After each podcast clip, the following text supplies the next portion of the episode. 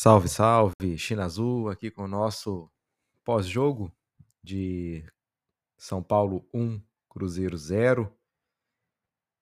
Mais uma vez, pessoal, é, a gente acaba retornando com aqueles fantasmas que acompanharam o Cruzeiro ao longo desse campeonato. Vamos falar sobre isso. Não vai ter aqui introdução, não vai ter vinheta, não vai ter nada. Vamos falar apenas do jogo. Começando aí, primeiro tempo, o Cruzeiro fazendo aquilo que normalmente faz, que é buscar bastante intensidade no início do jogo. Cruzeiro faz um, um, um, bom jogo nos primeiros cinco minutos, buscando agredir o São Paulo, buscando alguma chance ali. É, infelizmente, o Cruzeiro depois dá espaço para o São Paulo. É, poderia ter, sa ter saído de, do primeiro tempo com uma derrota, né, parcial. Inclusive um gol anulado do, do Alisson, bem anulado, diga-se de passagem, pelo VAR. E começa o segundo tempo com um Cruzeiro diferente, um Cruzeiro jogando muito bem, um Cruzeiro atacando, o um Cruzeiro que criava oportunidades, e aí a gente entra naquela discussão que, que a gente já cansou de ter ao longo do Campeonato Brasileiro. A inabilidade que os nossos centroavantes têm em fazer aquilo que é o básico na vida de um centroavante, que é o gol. Que é, o, é a única coisa que se espera de um centroavante é que ele tenha capacidade de fazer gols no momento certo. E o Cruzeiro não tem um centroavante com essa capacidade o único centroavante do elenco. Repito, o único centroavante do nosso elenco é o Papagaio e ele recebe uma bola dentro da área com possibilidade de escolher o canto, com possibilidade de escolher a força do chute, o que ele quisesse e ele chuta essa bola no travessão. Depois a bola volta no Vital, que simplesmente pega de primeira e manda lá onde você quiser.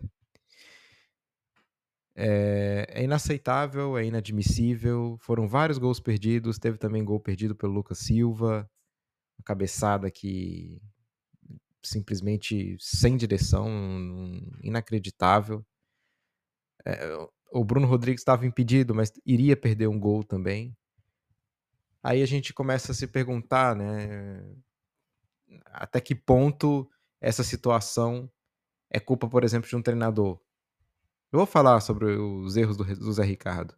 Mas a gente vai falar do, do, do, Pepa, da situação do Pepa. Eu volto, me lembrou muito aquele jogo, aqueles jogos do Pepa, em que o Cruzeiro estava bem, e eu tô falando do segundo tempo. O primeiro tempo foi muito ruim do Cruzeiro, mas o segundo tempo o Cruzeiro estava bem, São Paulo nervoso, o Cruzeiro martelando.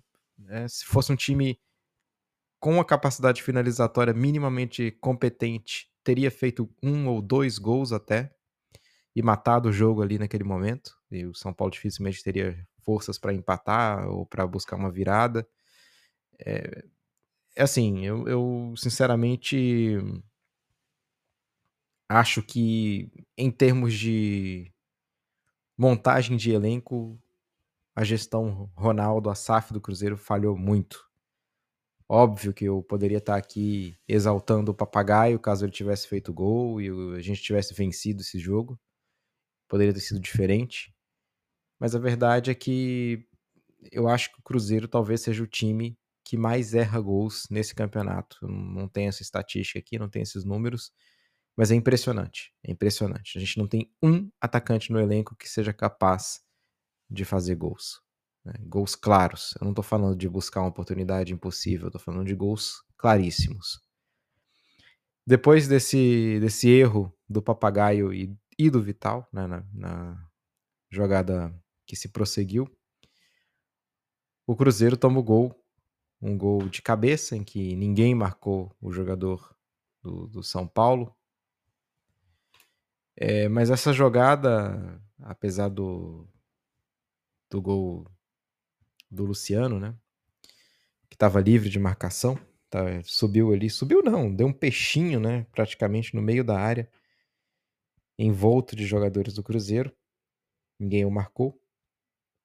Mas o o os problemas do Cruzeiro começam no setor defensivo à direita, né, que seria o setor ofensivo esquerdo do São Paulo, desde a saída do William, porque entra ali o Palácios, que é um jogador que sempre que entra compromete, ou quase sempre compromete. Um jogador fraco, um jogador com pouca capacidade defensiva, também não é bom apoiando. É outro jogador que não, não se compreende muito como foi dada a, a contratação dele. Né? É, tinha o gasolina aí, não sei porque o gasolina não estava no banco. É, para mim, o, o, a paciência com o Palácios também já se esgotou, porque não é a primeira vez que, ele, que uma bola nas costas dele aí acaba eh, criando oportunidade clara para o São Paulo, aliás, para os adversários, né? E, inclusive, um, minutos antes, o São Paulo acabou é, quase fazendo o gol, até uma intervenção boa do Rafael, mas mais uma vez numa falha defensiva do Palácios. Aliás, o Rafael talvez tenha sido o único jogador ali realmente bom, evitou vários gols do São Paulo, foi bem o Rafael. É, o Matheus Pereira foi bem, alguns lampejos, alguma de criatividade ali, mas tirando isso, o Cruzeiro mal. O Lucas Silva também não jogou bem. O Machado quase entregou um gol para o São Paulo no primeiro tempo. Né? Uma, uma sorte tremenda o Cruzeiro não ter sofrido aquele gol, depois da, fa da falha bizonha do Machado. Mas o que, o, que, o que o sentimento aqui é de que, primeiro, nós voltamos à estaca zero. Se não vencermos o Internacional é, no Mineirão, o Cruzeiro corre o risco de ir para a zona de rebaixamento. Temos um jogo a menos? Temos um jogo a menos, mas a questão primordial é que, nesse momento, temos chances reais de ir para a zona de rebaixamento. Os resultados não foram bons, não nos ajudaram, nós também não nos ajudamos. Poderíamos ter saído do Burumbi, no mínimo com um empate, pelo volume de jogo que tivemos. No mínimo, um empate é o que seria justo. Mas, é, devido à incapacidade do nosso elenco, nós fomos derrotados mais uma vez. E mais uma vez num jogo em que majoritariamente, sobretudo no segundo tempo, não estivemos mal.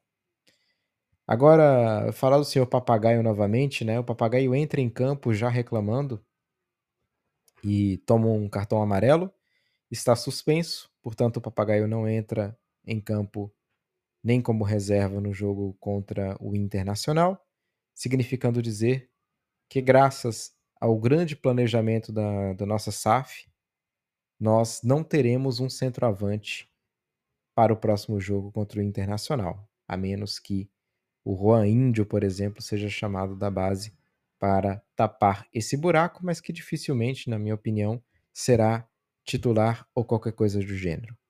Arthur, muito mal, jogou muito mal o Arthur. Achei assim um jogador todas as oportunidades ali que chegaram até ele, ele cisca, ele demora muito para tomar uma decisão.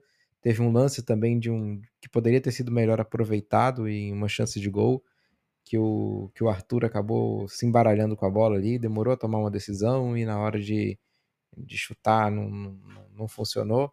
Um jogador que, para mim, é, enganou muito naquele primeiro jogo contra o Atlético Paranaense, se não me engano, né, que ele marca gols. Aliás, não, foi contra o Bragantino, eu não sei, não, não, não me lembro, mas eu, eu lembro que ele estreia marcando dois gols.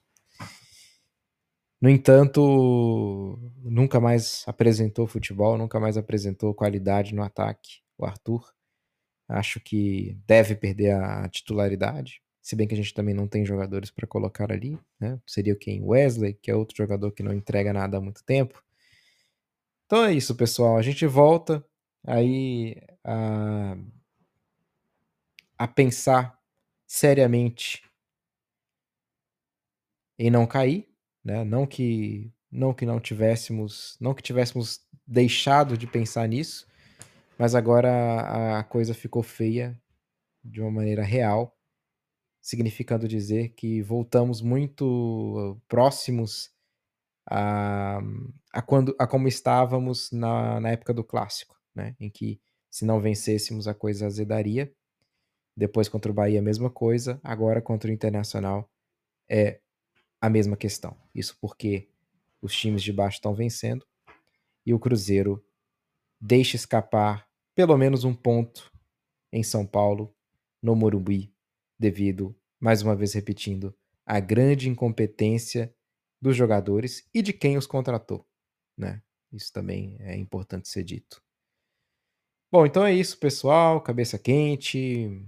É, desculpa não ter preparado nada melhor, mas eu acho que é melhor às vezes também falar com cabeça quente para cabeça quente e fresca ao mesmo tempo, né? Porque acabei de ver o jogo inteiro, tenho aqui na minha cabeça os lances. Enfim, outra coisa que o goleiro reserva Anderson, né, também reclamou e recebeu o cartão vermelho. Então, assim, cadê aquela psicóloga lá que foi contratada? Ah, tem uma conversinha com, com o papagaio e com o Anderson, porque vão prejudicar o Cruzeiro, né? Principalmente o papagaio.